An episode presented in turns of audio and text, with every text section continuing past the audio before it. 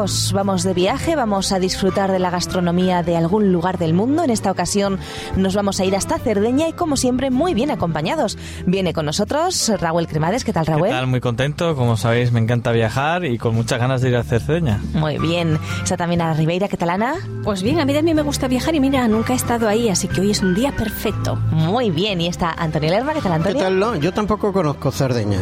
Bueno, he estado en Italia, como otros, muchas personas, pero en Cerdeña no he estado. O sea Pues fijaros, vamos a va visitar. Cerdeña y vamos a disfrutar de su gastronomía. ¿eh? Vamos a dar, como nuestros amigos ya saben en este programa, una receta al final. Así que que tengan listo su papel y su lápiz para apuntar.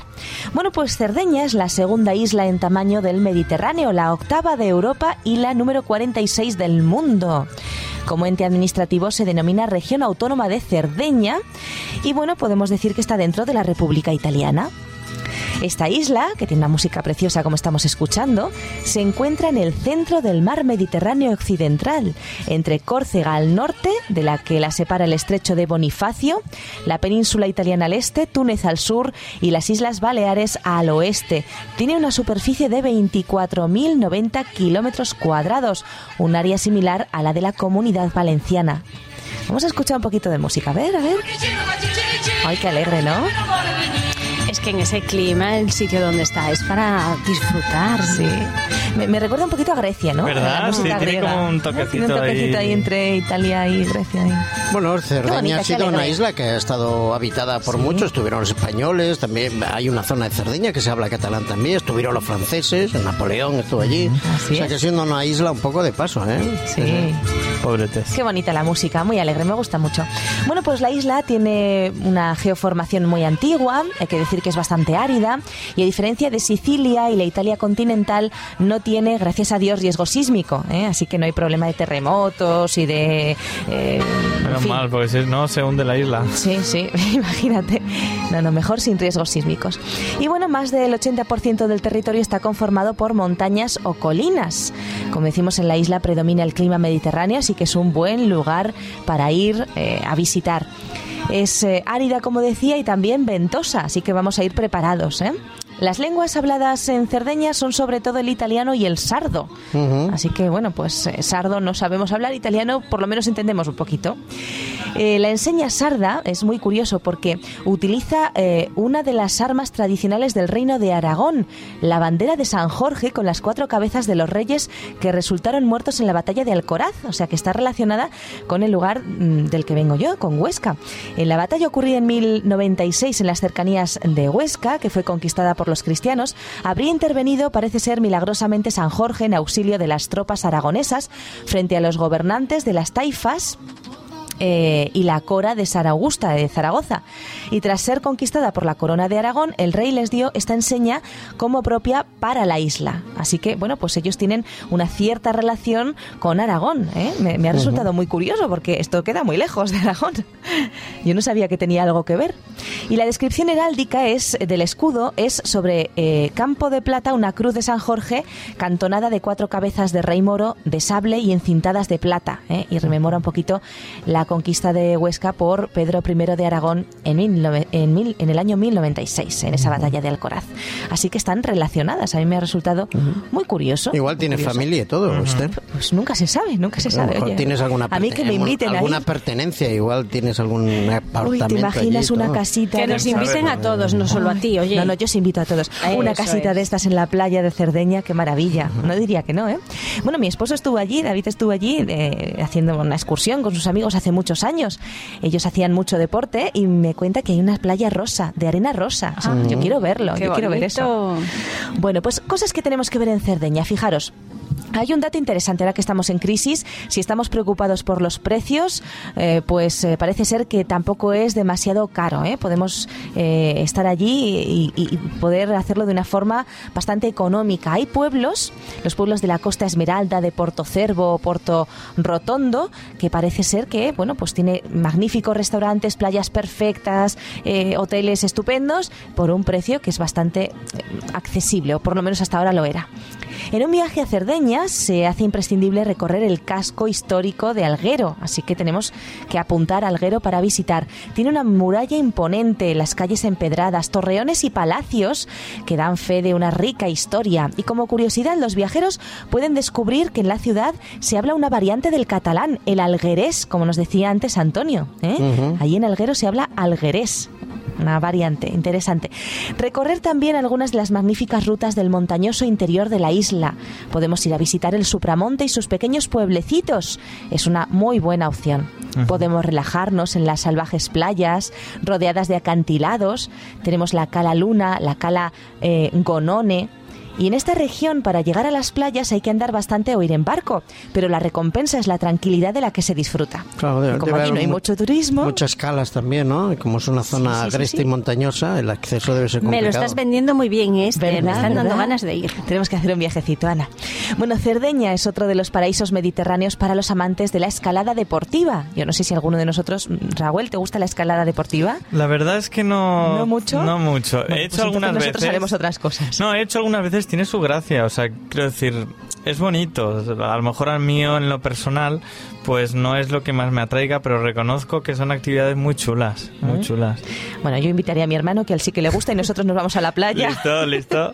a disfrutar del agua calentita. Bueno, durante todo el día se puede estar disfrutando de esas largas vías de inmaculada roca caliza, que tiene que ser muy bonita de ver. Podemos bañarnos en esas playas de arena blanca, aguas color turquesa, limpitas, limpitas. Podemos alquilar un barquito y navegar entre las pequeñas islas que rodean Cerdeña. ¿eh? Podemos ir a Sinaran, San Pietro, a San Antioco, a Tababola o al archipiélago de la Magdalena con Cabrera, Camprera. Así que Ajá. hay lugares muy bonitos. ¿eh? Si tenemos el, eh, la posibilidad de poder alquilar un barquito, tiene que ser algo precioso. Parece el lugar ideal para relajarse, ¿no? Ya lo creo que sí, ya lo creo que sí. Además es una ciudad que tiene mucho arte, ¿eh? tiene muchos yacimientos arqueológicos, eh, tiene eh, restos artísticos de otras épocas, quedan restos fenicios incluso, eh, también eh, pues hay restos eh, que, que también usaron los cristianos en su momento. Podemos ir a visitar la Basílica San Antíoco Martire del siglo XII, podemos ir a visitar el santuario Tipet y una necrópolis que hay ahí cerquita, la ciudad de Nora, que fue primero fenicia y luego romana, y se conservan incluso los restos de un anfiteatro romano. También hay restos de la Edad Media, iglesias de estilo románico pisano, como la Basílica de Sacragia, eh, dedicada a la Santísima Trinidad. Eh, parece ser que tiene unos, unos frescos del siglo XIII preciosos. Podemos ir a ver la iglesia de San Pietro en Bosa, tiene una fachada gótica posterior muy, muy bonita. Eh, también por la ocupación aragonesa en su momento se construyó de estilo gótico la Catedral de Alguer. Eh, Podemos ir a ver los museos, hay un montón de museos. Cabe mencionar pues algunos que son arqueológicos, como el de Sassari o el de Cotadella. Eh, en fin, hay, hay mucho para ver. Yo creo que hay mucho para ver y mucho para disfrutar. Esa música preciosa. La verdad es que nos encanta en Cerdeña. Sabéis, hay una de las más antiguas formas de polifonía vocal. Se conoce como cantu a tenore. Muy curioso, ¿eh? Son sonidos guturales producidos, eh, pues eh, como si fuera una especie de canto gregoriano, algo así. Sonidos guturales producidos de esta manera, eh, parecidos al canto de, de garganta tubano. Mm. Otro estilo polifónico de canto sería la paguela corsa. Tiene también una naturaleza litúrgica. El cantu a conco- concordu también.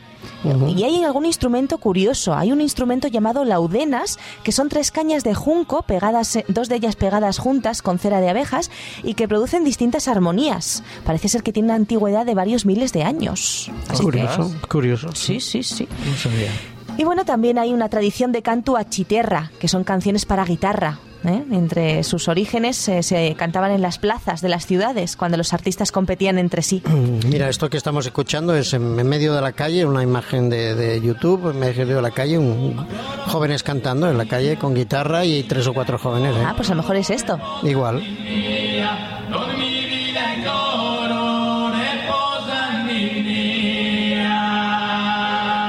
Bueno, resulta muy curioso, ¿eh? Sí. Muy interesante. Bueno, pues la gastronomía de Cerdeña es, eh, vamos a hablar también de, su comida, es rica, es variada, tiene mucho sabor y destacan eh, la pasta, ¿verdad? Que nos sorprende mucho en Italia la pasta. También comen mucho embutido, queso, miel, aceite de oliva y carasau, que es un pan típico de la zona.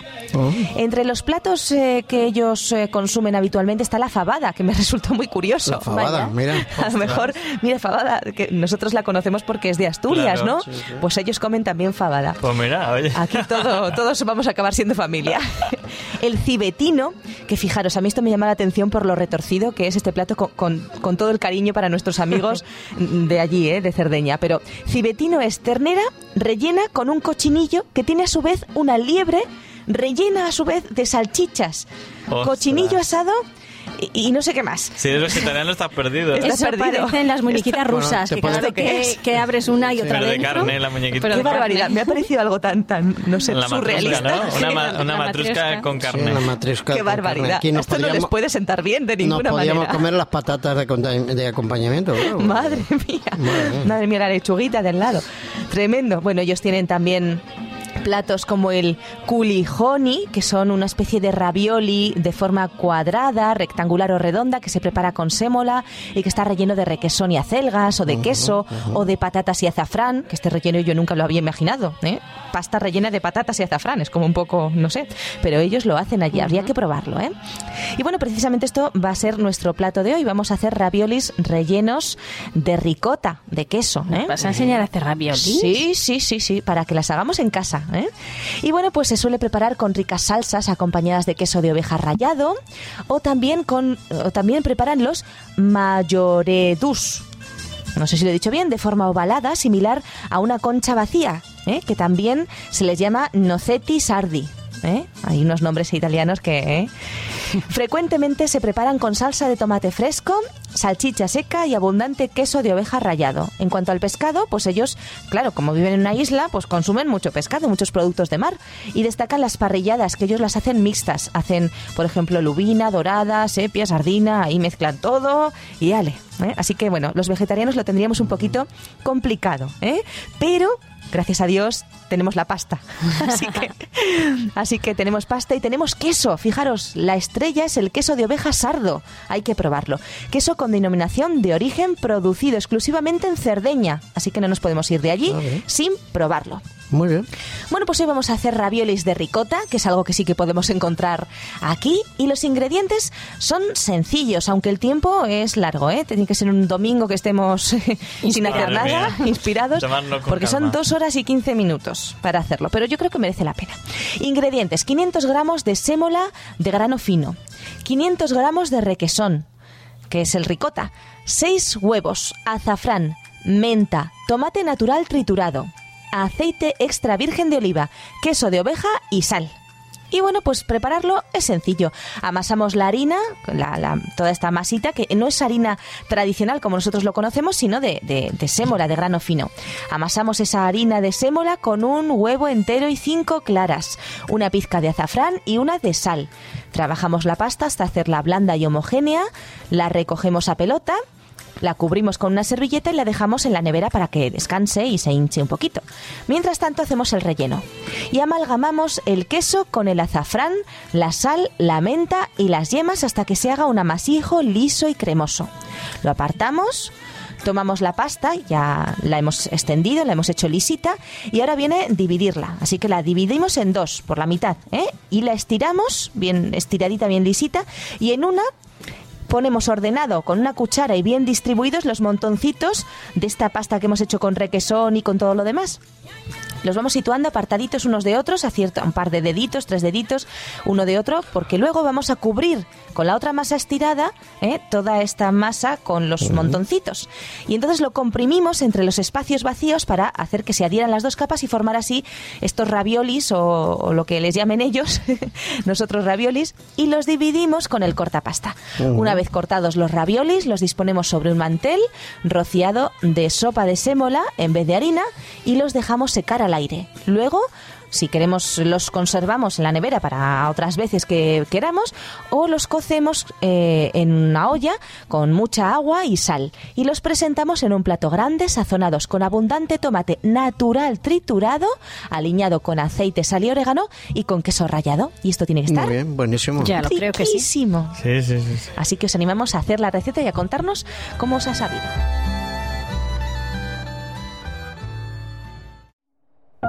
Producido por hopmedia.es